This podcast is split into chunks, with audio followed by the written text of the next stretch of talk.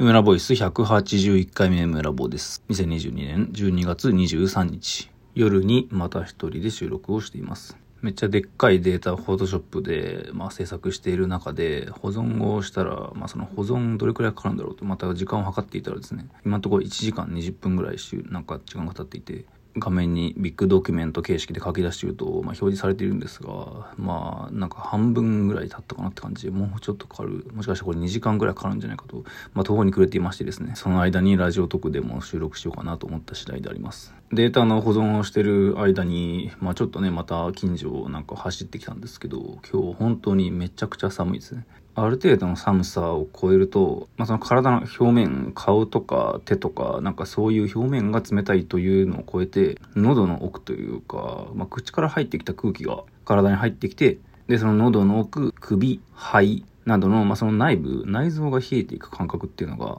まあ、ある程度寒い時期になってくるとあるんですけど、その感覚が。その内部の冷えの感覚がちょっとこう刺すようになってきたというか、別にそれは痛いとかまではいかないんですけど、まあなんか内部から引き締まるような寒さに空気の質が変わってきたなと体感しながら、まあ本当に少しの間ですけどね、7分ぐらい走ってきました。7分走ると、まあ大体1キロ走るっていう感じなので、まあ1キロ走ればね、大体体が動いたかなという感じになるので、時間が空いた時とか、ある程度余裕がある時に、そういった短い時間を走るというのをね、趣味でやっております。前回話した、まあそのマインドフルネスやら、瞑想やらという話ですが、まあそれは今やっている行為そのものに集中するというか、いわゆるマルチタスクの逆みたいな思想ですよね、考え方。まあその寒さを、まあ非常にこう、空気や温度自体を見つめるというか、そういう感じの走り方でしたね。はい。まあそういったマインドフルネスや瞑想みたいなこと、自分は、まあ、なんだかんだで興味があるんだってことを前回話したんですけど、まあ、しかし同時にそれは非常に怪しいというか、まあ、ややもするとちょっと詐欺めいた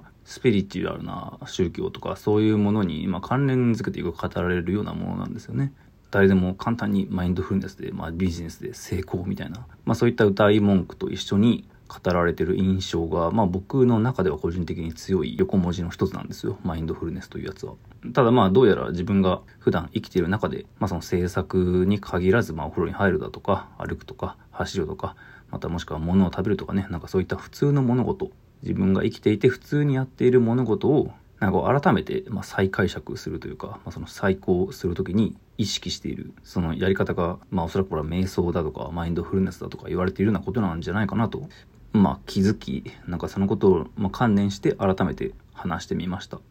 これ非常に素朴な体、身体、生身の身体の話なんですよね。まあ我々やはり生身の肉体、体を持ってますから、その体が、まあ、現実の世界でどのように動き、自分の体以外の、まあ、いろんなものやこととこうどのように接していくのかそれを考えていくというのは、まあ、ある意味普通のことめちゃくちゃ普通のことではあるのですがまあ私、梅沢和樹、まあ、梅ラボデジタルのね、まあ、作品をよく制作していますが、まあ同時に実物のアナログの、まあ、制作などももう並行して、まあそれをね、合わせたような作品をよく作っているんですが、まあそのことと、いわゆるそのマインドフルネス的なことというのを、まあ合わせてよく考えるわけですよね、最近。で、まあアナログにしろデジタルにしろ制作している時は僕は、まあそのマインドフルネスとは逆のマルチタスク的な何か YouTube の、まあ、雑談の配信であったり、まあ、VTuber のね、実況の動画であったり、ラジオ的なそういう音声コンテンツと、まあ、制作というのを同時に摂取しながら、まあ、制作をしているというのを、まあ、大体ほぼ9割以上やってるわけですよ。まあ、これさっきに述べたマインドフルネスや瞑想的な考えだったら、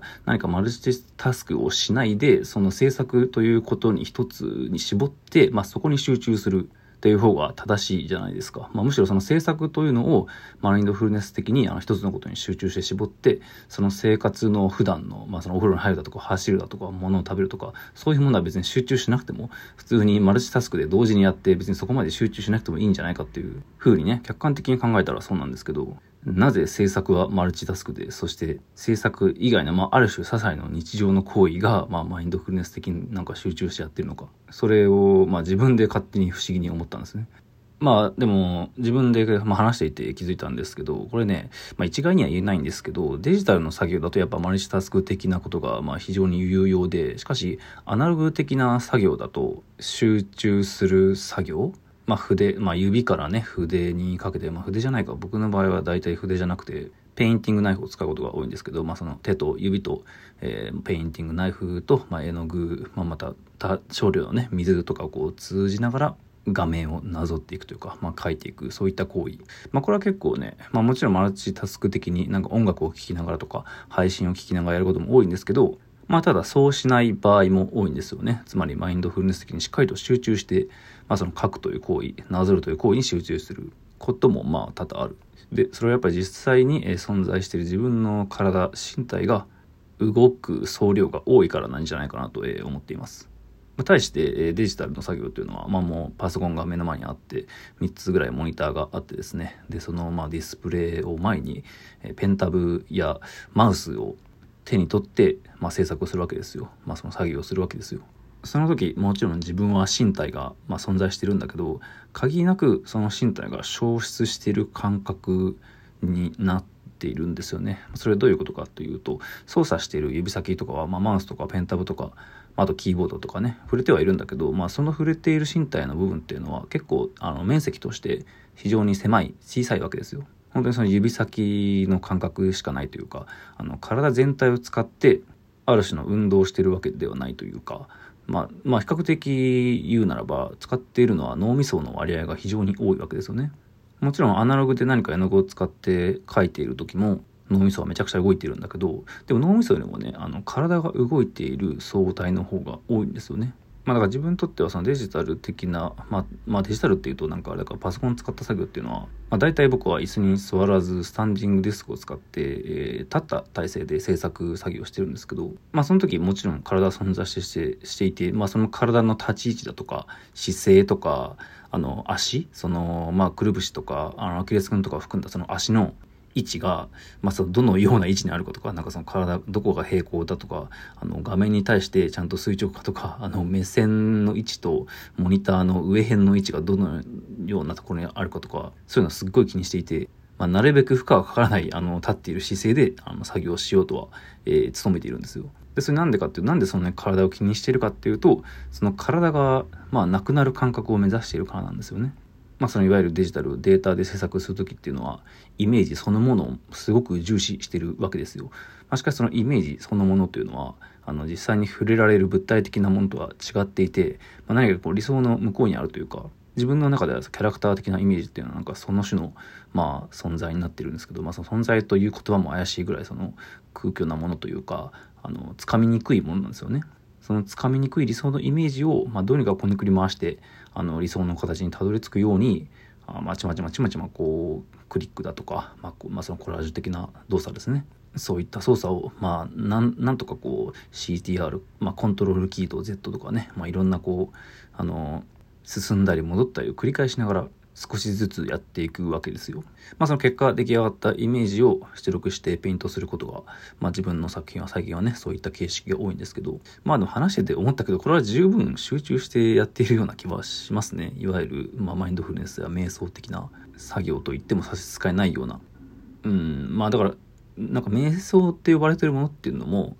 実は体がなくなってなんかこうね、無無というか、何か上位的なものとこう一体化しているような感じのように錯覚してしまうような、まあ、高揚感というかね、ある種のハイになる感じがあるわけですよ。まあその集中の先にある非常にこう心地よい感覚というか、まあ僕はやったことないのでわかんないですけど、麻薬だとか、まあそのいわゆるこう、本当はやっちゃいけないドラッグ、薬とかっていうのは、おそらくまあその人間の中のそういった快楽物質、ハイになるものを、まあその裏技で一瞬で体験できてしまうようなものと、まあ僕は勝手に解釈してるんですけど、まあ改めて言うと僕はそういうものに対してはまあ結構否定的で、そういったまあ快楽というかハイになる感覚にやはり自分、自分の力で集中の果てにこう、まあ、制作、僕だったらね、その作品を作るとか、そういった行為の果てでたどり着く方が、まあ、何でしょうね、言い方難しいですけど、純度が高いのかなと思ってるんですね。まあ最近流行ってるというか、まあちょっと前ですけど、サウナとかもね、流行っていて、まあ僕ももちろん好きではあるんですけど、そういった中でまあ比較的気軽に体験できる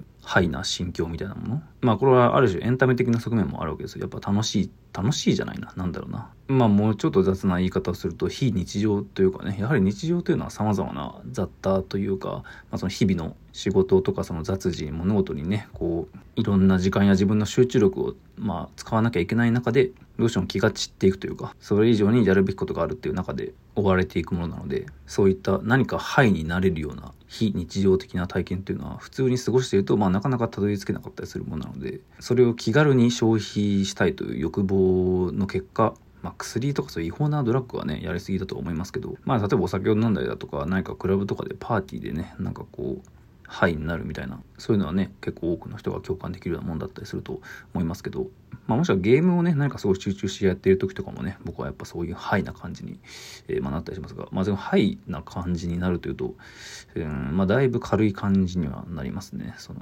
まあ、制作だとか、その、何か作ることをそこまで特権化するつもりはないんですけど、まあ、ただやはり一応ねそのアーティストとして活動している以上そこのまあ魅力というかその行為にまあどう考えても価値をまあ置いている人間ではあるのでまあそれ自体で感じる何か見える世界その時間というのはまあなんだかんだで尊いと思っているんでしょうね自分は。まあ改めて言うほどでもないですけどその自分が作品を作ってる時間そのデータと向き合ってまあいろいろねそのスタンディングディスクだとか自分の立ち位置立ち位置っていうのはあの抽象的な意味じゃなくてあの具体的に自分がどのような、えー、形で立っているかとかの部分の細かい調整も含めて一番自分が集中できる環境をね整えて、まあ、その画像作りというかねその制作に没頭していると、まあ、精神も整い何かしらのねその制作の範というかそういうものにたどり着く感覚があるというのも事実です。まあ何か YouTube でこう聞くような配信だとかラジオ的な、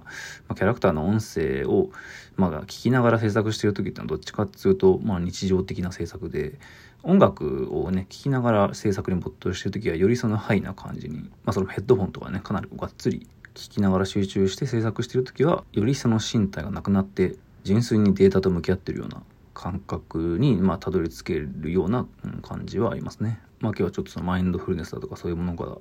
制作における範に、まあなんかどのようにたどり着くかみたいな話をしてみました。まあとにかくめっちゃ寒くなってきたんでね、皆さん気をつけてください。年内にまた収録できるか分かりませんが。ではでは、梅ラボでした。